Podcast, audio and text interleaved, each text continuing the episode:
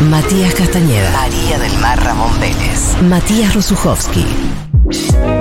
Después de la tormenta. Lo que pasa entre tu vida y tu serie de turno.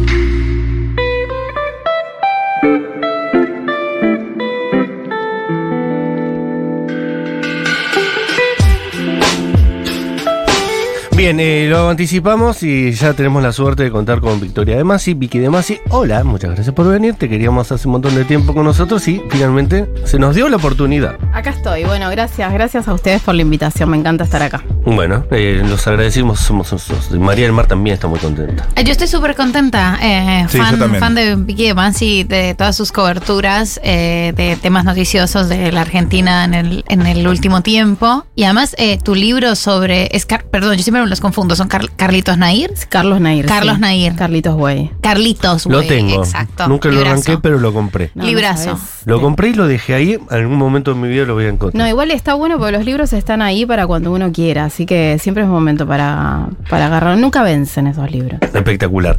Eh, Vicky, bueno, nos preguntábamos y nos parecía interesante y pertinente tu presencia aquí acerca del votante de Javier Milei, más que sobre Milei, porque hacíamos esa diferencia. Sabemos quién es Milei, sabemos qué representa, más o menos sabemos qué ideología tiene y qué haría, pero también pensamos que los que lo votan no necesariamente son la misma persona que Milei y que eh, deben tener sueños, esperanzas, eh, realizaciones y que votan propositivamente pensando que ese es un voto que le va a mejorar la calidad de vida a todo el mundo, o no. O capaz que son personas que dicen, individualmente a mí quiero que me vaya mejor y no me importa el resto, pero vos te tomaste ese trabajo de ir y hablar y hablar y hablar con los votantes de Milei y ¿qué encontraste ahí? Bueno, primero les quiero contar que en el diario AR eh, nos parecía, que es el, el medio que me emplea, eh, nos parecía que eran más interesantes los votantes de la Libertad Avanza eh, que tienen a Javier Milei como referente que los candidatos en sí mismos, ¿no?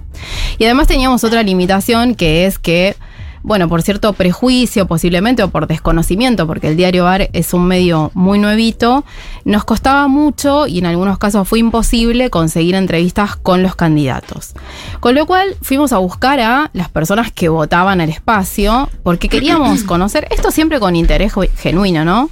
Queríamos conocer cuáles eran sus preocupaciones, em, sus ideas, pero sobre todo en qué, en qué puntos podíamos coincidir aún cuando votáramos cosas diferentes o tuviésemos una visión de la vida diferentes. Entonces, eh, me acuerdo que la primera nota que hice fue a Héctor Espinosa. Héctor es jujeño y abrió un bar en la Villa 31 que se transformó en plena pandemia en un bar libertario. Es decir, que mientras todos estábamos, hashtag quédate en casa, eh, los barrios eh, mal llamados vulnerables, no es el caso de la Villa 31, estaban em, restringidos en su circulación, digamos, no podías salir para afuera, pero tenías libertad para circular adentro. Entonces, aprovechando esa media restricción, Héctor lo que hizo fue alquilar un local eh, y abrir un bar libertario. Y se transformó en una unidad básica de em, la Libertad Avanza o del Partido Libertario. Wow. Em, En ese momento, Sí. el, el principio eh, de lo que aglutinaba a esta unidad básica era la idea de combatir la restricción de movilidad por el COVID. sí, socializar. Ok. Eh, es decir, había venta de bebidas, estaba justo enfrente de la feria, o sea que era un lugar de reunión de gente al aire libre, pero ahí te juntabas a tomar un trago, una birra con tus amigos, con tus vecinos, y hablabas de política. Eh, y esto fue eh, en el año 2020. Eh, y se extendió hasta 2021, que es cuando Javier Milei obtiene el 17% en Ciudad de Buenos Aires. Ese es el único dato empírico concreto que teníamos hasta ayer, domingo, a las 10 y media de la noche, ¿no? Em, y la historia de Héctor es fabulosa porque él sufrió mucho las restricciones, mucho económicamente las restricciones que impuso la, pandemia. En este sentido, el DIPI me parece que emergió como esa voz del laburante que no podía trabajar y que veía que todo lo que había construido se le venía abajo. Eh, más allá de las formas o de alentar a que la gente salga cuando no se podía salir, me parece que son testimonios valiosos de las y los trabajadores, ¿no? Bueno, Héctor era un tipo anónimo que estaba viviendo en esas circunstancias y que se las arregló para armar un bar para sus vecinos y amigos que se terminó transformando en un centro donde se debatían ideas. Eh, y hoy me acordaba también. Porque, Pregunta él. Sí.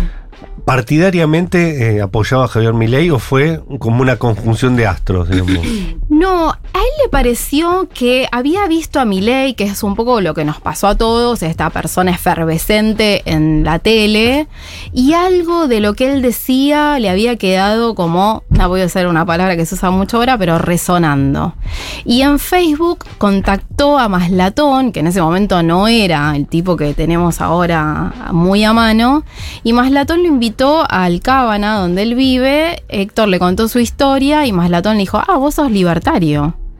Y ahí Héctor como dijo, ah, bueno, alguien me está diciendo qué es lo que yo soy, yo estaba acá medio dando vueltas y no sabía qué era, empieza a estudiar economía, está a punto de recibirse y ya siendo comerciante abre este espacio. Y es un tipo que le gusta mucho hacer relaciones sociales y encontró la forma de ir encontrando a distintos referentes de redes eh, y referentes políticos también para que se acercaran a su bar en la Villa 31. No es un dato menor que sea en, la, en, en, un barrio como la Villa 31, que siempre durante el macrismo estuvo dentro del plan de integración urbano y todavía a nosotros nos cuesta ir a comer, por ejemplo, tiene una gastronomía espectacular al barrio 31 en Retiro. Bueno, Héctor lo logró con un bar libertario, o sea, se suponía de donde no iban a entrar esas ideas, bueno, entraron. Mira. Eso está bueno, sí. ¿Y qué, mm, qué cosa que, se, que realmente se debatan ideas, ¿no? Pues yo justamente vengo como saliendo a la calle todos los jueves en el móvil, Sí. en esta misma radio, y por ahí una de las preguntas, la primera que aparece cuando... ¿A quién votas? A mi ley. Ah, ¿y sos libertario?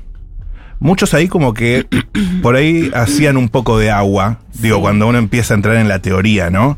Sí. Eh, vos te encontraste con debate de ideas, que sí, no es me, poco. encon- me encontré con debate de ideas y también me encontré con personas que estaban armando su propio cuento, ¿no? Que estaban entendiendo a la par de un gran movimiento que se estaba armando de qué se trata ser liberal libertario. Mm. Eh, de hecho, creo que eh, me pasó a mí, le pasó a colegas que cubrimos la campaña de la Libertad Avanza, todos íbamos aprendiendo en el mientras tanto qué era esta gente nueva que aparecía con ideas como, por ejemplo, dolarizar. Eh, Milei plantea un tipo de programa económico, nosotros no tenemos muchas herramientas como para entenderlo de la manera técnica que él lo entiende. Esto trasladado al ciudadano común, bueno, es entendible que se identifiquen con una forma de ser, con ciertos modos, pero cuando vas a la cuestión técnica de, bueno, explícame qué significa eh, cerrar el Banco Central, dolarizar la economía y que cierren 11 ministerios. ¿Por qué? Y por ahí no lo pueden explicar. Pero ¿sabes qué? Eh, cuando les preguntas por qué votan estas ideas liberal-libertarias, te dicen que les da ganas, que les da esperanza, Claro. que sienten que hay alguien, eh, aún con dificultades en sus modos y en su discurso, en su discurso, que hace que todo su esfuerzo valga la pena. Y yo lo puedo entender en un pibe que tiene 21 años y se levanta a las 6 de la mañana para tomar tres tipos de transporte público y llegar al laburo y volver a su casa a las 11 de la noche porque vive en Moreno, ponele. Eh, alguien que padece que le roben el celular, ¿no? Porque le ha costado mucho esfuerzo comprarlo. O emprendedores, esto lo vi más como en personas de tipo 40 años, 50 años, que por ahí salieron del mercado formal, más o menos el que conocemos, y empezaron a vender productos. Mercado Libre, eh, tiendas Mucho Mercado Libre. Sí, mucho Mercado Libre, mucho emprendedurismo. Y dicen, che, pero pará, yo me quedo con esta platita y no quiero eh, pagar más impuestos de los que pago porque es la plata que yo hago y yo me quiero ir de vacaciones. no- ¿Viste? Y cuando nosotros venimos de una Que cultura... esa persona existió siempre, no es que la gente le gusta pagar impuestos, solo que ahora hay un representante político que los representa. Sí, total, que te dice, eh, yo voy a sacar el 90% de los impuestos. Claro. Cuando vos le preguntas cuáles, y ahí chapotean. Claro. Pero chapotea el candidato también, ¿eh? Claro. Porque Sí, sí, claro. nunca dijo, ok, yo te voy a sacar el 90% de los impuestos que están ahora en funcionamiento, pero nunca dijo cuáles. Y tampoco le preguntaron, porque los referentes de la libertad avanza, sobre todo en el último tramo de la campaña antes de las PASO, estuvieron atornillados a canales como TN, donde no hay una repregunta, el programa de Esteban Trebuc, que creo que está en A24, Sí, es, que para son mí, todos centros. Ex crónica. Periodista que mejor expresa el mileísmo Sí. es Esteban Trabuc. Sí, en sus brazos. Sí, en su ideología, en su forma de hablar. Esto de charlemos.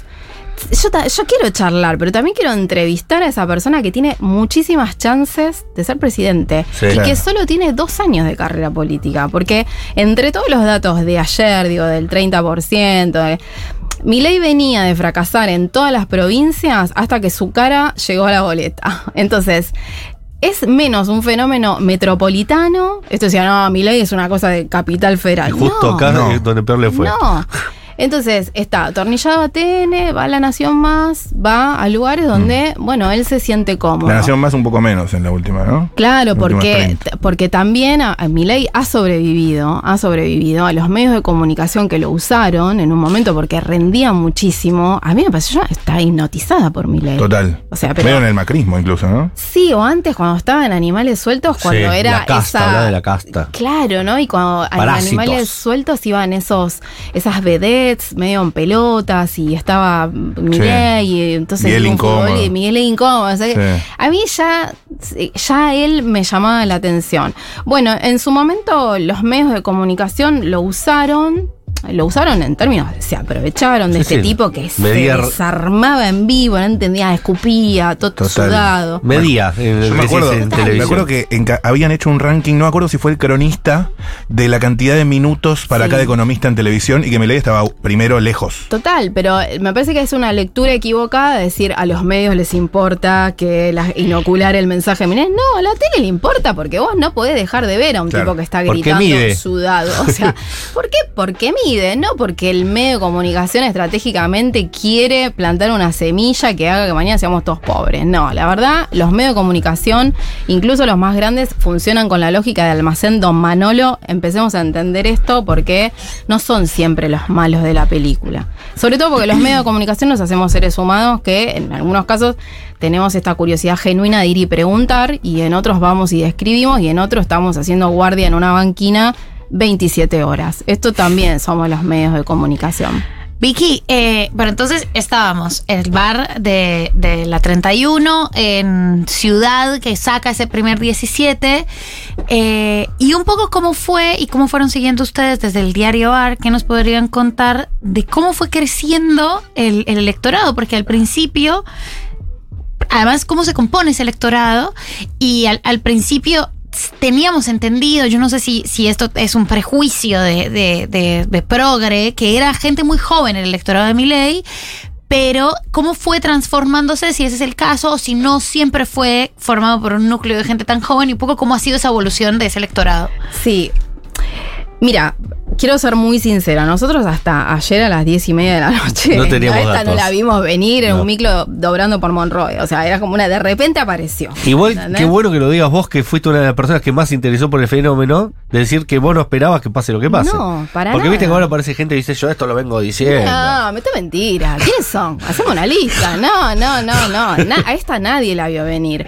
Ellos sí, ellos, ellos estaban eh, muy esperanzados y te diría que ya manejaban buenos datos que aparte a mí me gustó que se hayan guardado eso. No salieron a jugar con los números que manejaban. No daban números, ¿no? No, no, no. Qué loco no, eso. No, incluso el estallido fue cuando la tele dio los datos oficiales.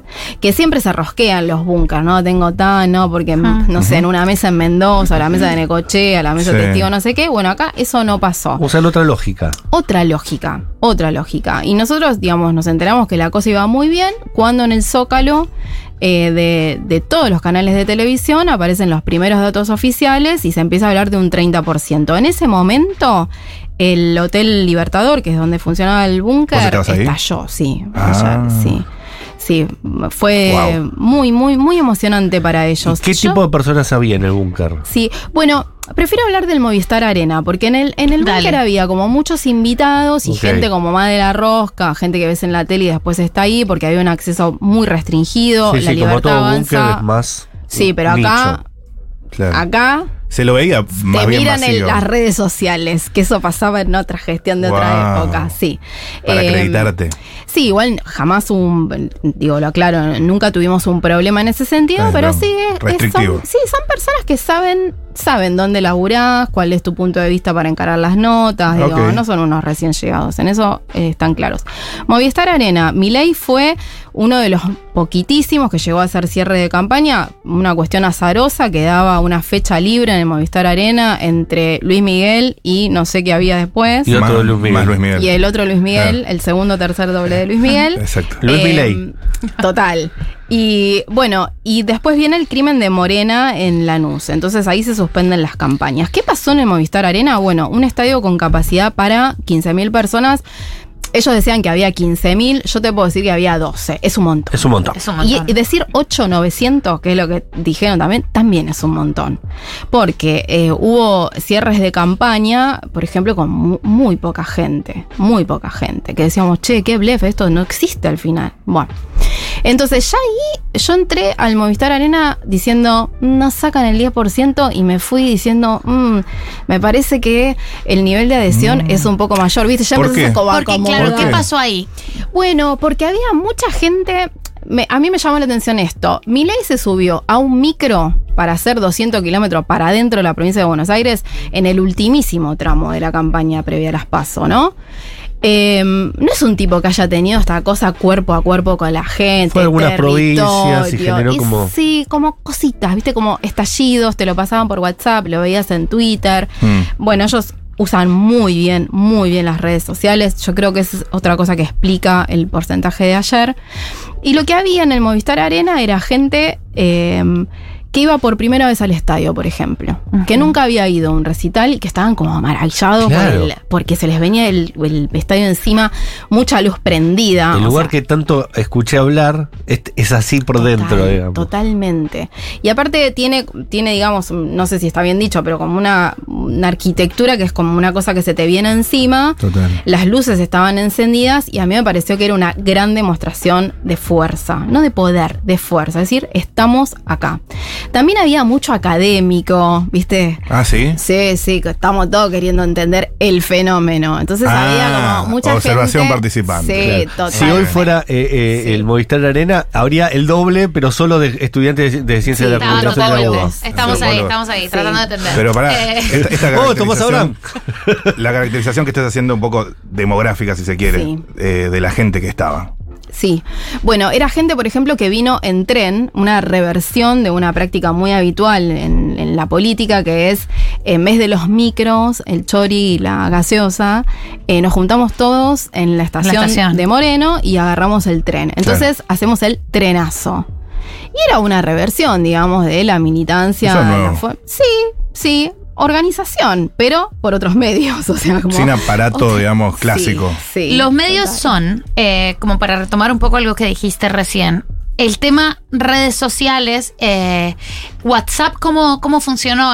Yo contaba el, el caso del ingeniero Rodolfo en las elecciones colombianas, que también era como una especie de Milei, pero más acomodado, y las cadenas de WhatsApp jugaron un rol fundamental porque su electorado era de personas un poco mayores.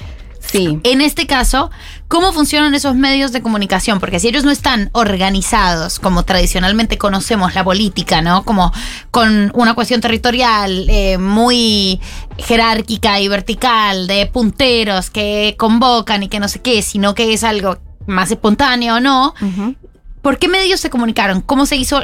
¿Cómo se llamaron al trenazo? ¿Es verdaderamente TikTok o no es tanto TikTok? Esa, esa es una pregunta Sí. que. En el caso del trenazo me lo contó gente que venía de Moreno y eran padre e hija. Eh, el padre era candidato a intendente y la hija, médica clínica ella, estaba postulándose para ocupar otro cargo. El padre tenía más experiencia política, venía del peronismo, entonces tomó claro. algunas herramientas de ahí.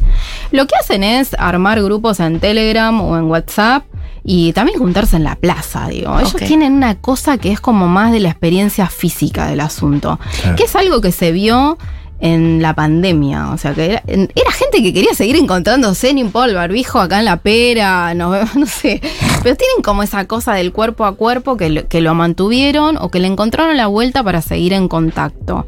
Después, a mí, y lo que tengo por ahí un poco más eh, averiguado, porque me interesaba especialmente, es eh, de qué manera se organizan para comunicar lo que sea en redes sociales, aún para activar una campaña en contra de. En contra de un discurso, porque no se meten con personas, no van al scratch este que conocemos. No. No, por ejemplo, la casta no es Cristine y la cámpora, es la casta. Es la casta. Mm. Que ahí hay un es un, do- hay un doble filo medio peligroso, porque cuando vos decís es, la, es todo quienes son. Todos. Es como Es todo. eh, el periodismo. Eh, Bueno, Trebuc también. En sobrado, que Trebuc le pagás para que te, te tire todos centros. O sea, como. Claro. Ay, a mí me encantaría entrevistarlo, digo, a Karina, obvio. Eh, Karina es un- una persona increíble. ¿La viste ayer en increíble. algún caso? Sí, sí, ella está muy, muy pegada ¿Por qué a increíble? su hermano. Eh, bueno, pasó algo que no lo voy a contar, pero. Ay, no. No, sí. Bueno, después. No, Karina, a ver, está pegadísima a su hermano, es la primera en ser nombrada cuando a él le toca agradecer a su gran equipo de campaña, eh, es su protectora, la flaca está en todo, eh, pero en todo, ¿eh? O sea, desde la cintita para que entre pirulín hasta el tacho de luz de no sé qué y, Claro. ah, no sé, alguna cuestión que tenga que ver directamente con su hermano. Yo creo que es... eh, no quiero decirlo como de entre las sombras, Porque es bastante público. Y porque es bastante, sabido. pública, pero me parece que es una mina que sabe eh, que cuando todos los reflectores apuntan a un lugar, ella sabe cuándo, cómo correrse y dónde ubicarse. Es la protagonista total, pero sabe perfectamente que el protagonista es su hermano. Claro. Y eso habla de, de una característica que a mí me atrae mucho, porque a mí siempre me gustan los que están al costado de la foto, Claro. ¿viste? Claro, el armador ahí en las sombras. Viste como el- la foto del cumpleaños, si es ese tío que está atrás allá de la torta. Es el que no invitó a todos, le este dijo que sabe traer. todo, Claro. ¿viste? Claro, pero lo curioso en el caso de Karina Milei es que ni siquiera es alguien que viene de una carrera política o una militancia, es decir, es toda una sabiduría que adquirió sola. ¿De dónde viene Karina Milei? Totalmente. Bueno, Karina es una persona eh, soltera, eh, dedicada al estudio del tarot, eh, preocupada por las energías, eh, una mujer que protegió a su hermano de sus propios padres. Em, ¿Dedicada al estudio del tarot? sí, sí. Ay, no, no sé nada. No- no era medium. mío, Este hombre puede ser presidente. Yo no, no tengo muy. Es decir, saben algo que nosotros no sabemos porque Eh, vieron las cartas. Pero es la que, la que hablaba con los perros desde el más allá, algo así. ¿no? Mira, yo, el tema perros, eh, Sí. Conan y demás. Ya nos y mis metemos en un terreno. Yo me parece que le- es un- una narrativa que le vino bien a todos. Claro, ¿No? O claro. sea, le vino bien Le a cierto color. sector del periodismo para ponerlo en el lugar de loco y a, a Milei también le vino bien, porque cuando él lo tratan de loco sube la apuesta. Tengo una consulta sobre Mis otra. amigos de cuatro patas. Mis amigos de cuatro. Sobre otra polémica que hoy eh, tomó cierto lugar en Twitter, que es el rol en todo esto de Carlos Maslatón. Sí. Quienes acusan que, eh, bueno, que todo este lugar que fue tomando, vos también te lo decías, hace a un año y medio, si se quiere, no tenía tanta centralidad, ahora aparece en todos lados, prime time y demás. Eh, vos que estuviste tanto en contacto con el, elec- el electorado de Sí, mi ley, sí. ¿lo tienen presente, menos? Mira, pasó una cosa espectacular cuando fue el avant premier de la película de Javier Milei. Es una película dirigida por Santiago Oría. Le mando un beso porque él eh, se enojó mucho conmigo. Igual tiene que reconocer que fui la única periodista y periodista varón que se quedó hasta el final de la película. Dicen que es muy sobre él, Es genial. Hay una película sobre Milei. pero que Sí. el director se la lleva puesta, dicen. No, chicos, yo soy tan. Los esta- atriles también se Estaba yo puesto. tan en la interna de, de Unidos por la Patria que me perdí todo esto, como todo esto estuvo pasando. La película de, de Javier Milei que dirige Santiago Oría se puede ver en YouTube y yo se las recomiendo muchísimo. Después ustedes, como siempre, saquen sus conclusiones. La cosa es que eh, la película cuenta eh, cómo fue el recorrido de Milei y los suyos desde que gana la banca como diputado en 2021. Siempre es la épica, el derrotero y los ganadores, ¿no? Son gladiadores. Eh, y van hablando diferentes personajes. Y bueno, Maslatón, en el momento que la película se estrena, creo que fue unos días antes de que saltara lo de guía, diciendo que estaban vendiendo cargos. Sobre Sí. todo, también me gustaría hacer una aclaración después. Eh, y Maslatón estaba muy en el ojo de la tormenta. Sin embargo, cuando aparece Maslatón, eh, en, digamos, filmado como él presentando a Milei en el cierre de Parque Lesama hace dos años, Hmm. eh, el público que había abucheado a todo el mundo que ya fuera un traidor, cuando aparece Maslatón, un silencio respetuoso Apa. total, sí, total. Lo puse en la crónica que escribí para el diario AR.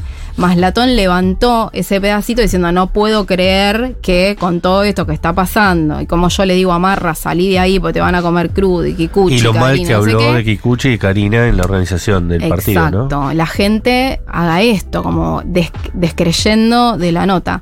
Eh, lo llamé y le dije, Carlos fue así, yo estuve ahí, eh, lo respetan mucho. Yo creo que eh, Maslatón a su manera les ha colaborado al entendimiento general de esto que aparece como algo nuevo, emergente, que nos cuesta entender. Mm. Y tiene un lenguaje más amable y otra cosa, Maslatón se sienta a hablar con todo el mundo. Ah. Claro. O sea, para vos no es burbuja progre, más No. Y nunca discutes. Siempre No. le- como que él tiene su verdad y respeta que los demás piensen distinto. Total, A mí, sí. me, de Es hecho, me parece que, que un más latón que, que esté en C5N y tenga diálogo y chistes y chicanas con Cintia García podría llegar a acercar a votantes de mi ley, que son personas que con, la, con las que Cintia García no tiene ningún diálogo y nosotros tampoco.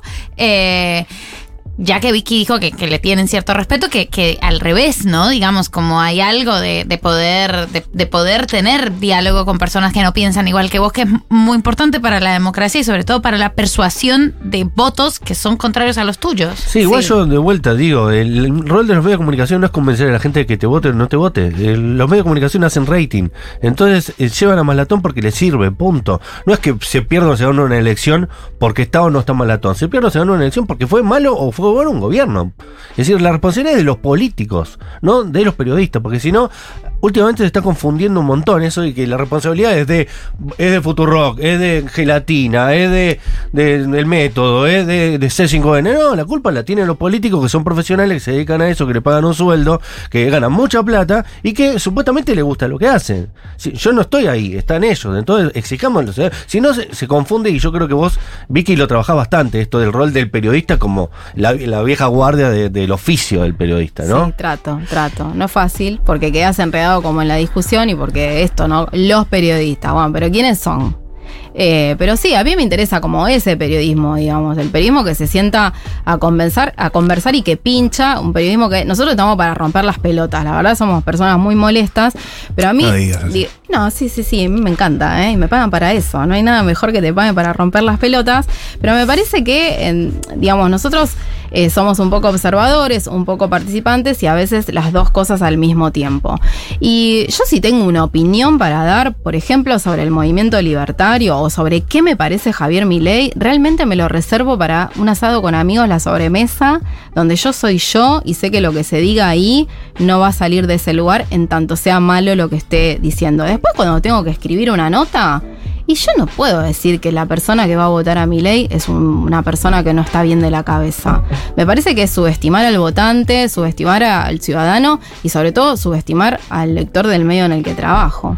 Espectacular. Vicky, eh, otra vez, una última pregunta sobre, sobre este tema de redes, eh, que las manejan también. Eh, hay, un, hay una idea de, de un sesgo medio de, de clase por un tema de tecnología, con que TikTok no es una red social a la que por un tema de tecnología una pensaría, eh, que los celulares de última generación cooperan mejor con eh, redes sociales que son muy pesadas y demás, y que quizás eh, en la 31 y en estos lugares, ah, en todo el país hoy en Sí. día, es más escasa, pero todo esto del prejuicio es una intuición. ¿Cuál es la red social de Milei o cómo maneja también las redes sociales? ¿Hay un uso de Facebook constante? ¿Qué- ¿Cómo, cómo funciona? Eh, no sé si hay personas que han investigado esto a fondo desde el periodismo de la academia. Te respondo por, por, digamos, cuál es la manera que yo tuve de acercarme a esa gran comunidad para hacer mi trabajo. Eh, yo creo que YouTube funciona muy bien. Tienen sus propios canales y además se entrevistan entre ellos, Claro. que es muy Muchísimos. hay como una constelación, ¿no? De canales, de cuentas de TikTok. No es que hay una. Héroes oficial. libertarios. Totalmente. Son muchas distintas. Sí. Bueno, hubo transmisiones, digamos, de, por ejemplo, la Van Premier o cosas así convocantes que se veían por el canal eh, La Peluca de Miley, por Claro, ejemplo, ¿no? claro. Eh, creo que YouTube les funcionó muy bien porque además tiene una cosa que en la barra de al lado va participando la gente. Entonces, digamos, se entrevistan Claro, entre el ellos y después la gente va ahí como, Claro. como Un conversando. streaming de la política, digamos. Exacto, perdón, soy una señora grande, estas cosas me... Bueno, YouTube, me vi todas las notas, me encanta cuando se entrevistan entre ellos. Eh, Twitter les funciona muy bien, lo tienen muy organizado, hay eh, grupos de trabajo, hay un director de comunicación digital, pero además... eh, ese director tiene a su vez otro equipo de trabajo y lo que hacen es a través del grupo de, WhatsApp, eh, vamos con este hashtag. Vamos, bajamos esta línea. Y bueno, eso se convierte en una, una organización que después vemos traducido en una tendencia, por ejemplo. Claro. Eh, así que sí, me parece que, que Twitter, eh, YouTube y, em, y por ahí como algunos, eh, por ejemplo, Lilia, Lilia Lemoine, que es una cosplayer, ella tiene muy entrenado el uso de Instagram, bueno, ella va por ahí, le va muy bien, pero evidentemente ocuparon antes un territorio que la política tradicional no lo ocupa, la política tradicional es analógica, el fenómeno Milley, yo voy a empezar a dejar de decirle fenómeno.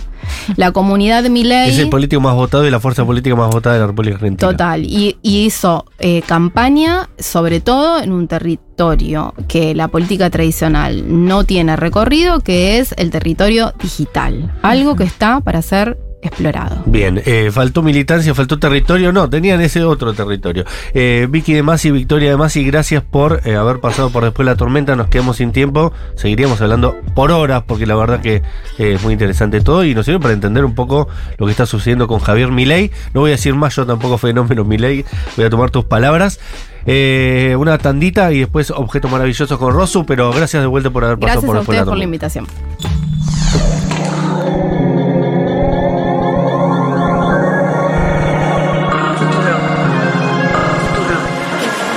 tu radio.